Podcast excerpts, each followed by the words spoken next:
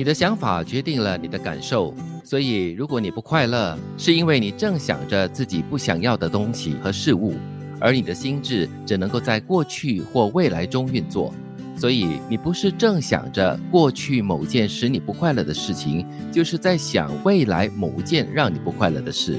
所以，如果你想快乐的话，你最好想快乐的事。对，如果你想快乐的话，你就要活在当下。其实就是很真实的一个状况。因为我们忙忙碌碌的时候呢，就可能没有时间去想很多东西。但是你一旦空闲下来，或者是你早上醒来的时候啊，或者是晚上要入睡之前哦，你就会想东想西，想过去的不快乐的东西，未来可能会不快乐的东西，就是没有想到要怎么样让现在的自己快乐。道理其实很简单嘛，对不对？如果你想不快乐的事情，你怎么可以快乐起来呢？所以重点就是。是哈，不管是过去、现在还是未来，把自己的这个思维摆正，然后多想一些正面积极的话。至少现在的生活，现在的路会走得比较平坦，比较舒服一点。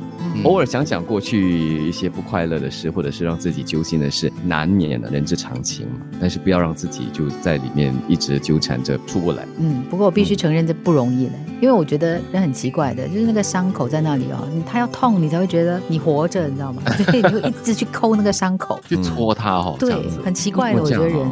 对咯，你要痛才觉得自己的存在哈啊，所以才会有自虐吗？跟自残的一这一些动作跟举动。对，但是这句话里面还有一个重点，就是他说哈，你的心智呢只能够在过去或未来中运作，所以这个心跟智方面哈，就是很重要的关键。那如果你没有办法让这个心智活在当下的话，你就会纠结于过去的一些不快乐，然后再幻想着未来可能会带给你的一些灾害，然后就没有办法快乐起来了。嗯，你的心有多大，世界就能够走多远。稳扎稳打的向前，或许此刻迷惘不顺遂，人生有时在你不经意的那一刻，就忽然走顺了路。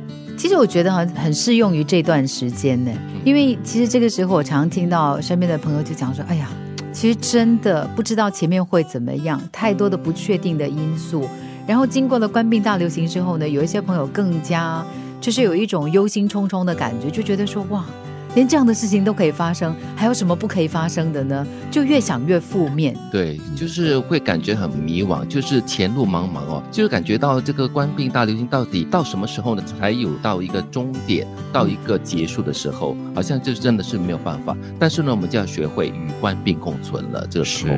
其实哦，这个世界有多大，跟你的心有关系。你的心大的话，这个世界就会很大；世界大的话，很多可能就存在嘛。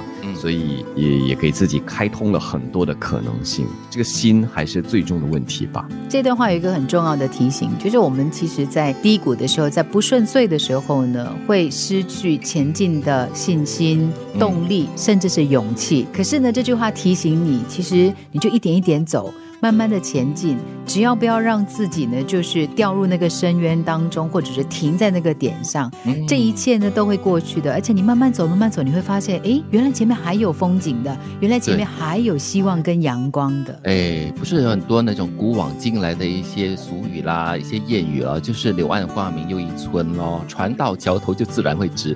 很多时候有很多纠结的东西，纠结就要纠结着，就是找不到一个解决的方法，然后到最后呢，其实哎，忽然间就是。是在一刹那间哈就走顺了，就豁然开朗了。对这句话给人感觉是有深点刻意的话哈，反而在里面绕圈子走不出来。而是如果你不经意的走着走着的话，反而会给你惊喜哈。所以有时呃顺其自然也是不错的一件事情哈。你的想法决定了你的感受，所以如果你不快乐，是因为你正想着自己不想要的事物，而你的心智只能够在过去或未来中运作。